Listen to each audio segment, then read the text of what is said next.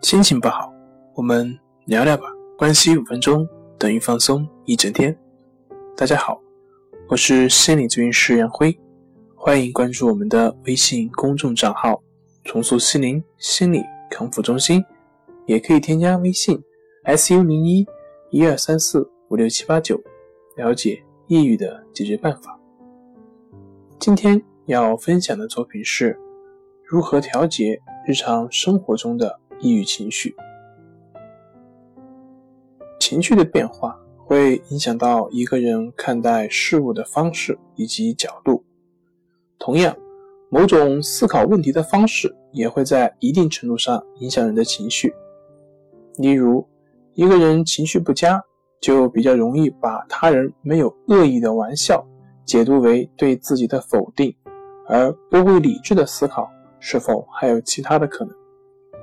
当然，如果一个人认为自己是一个不可爱的人，或是一个失败者，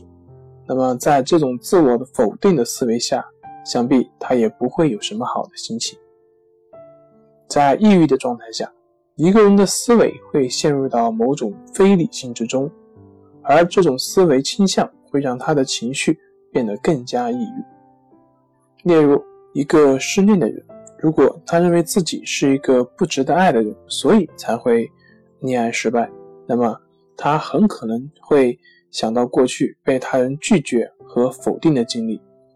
而这就会让他更加确定自己是不可爱的、不讨人喜欢的人。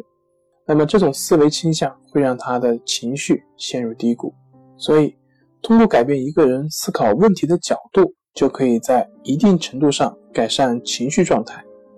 当我们不再把自己当成一个失败者、一个可怜虫、一个无能的人的时候，抑郁才能慢慢的离我们而去。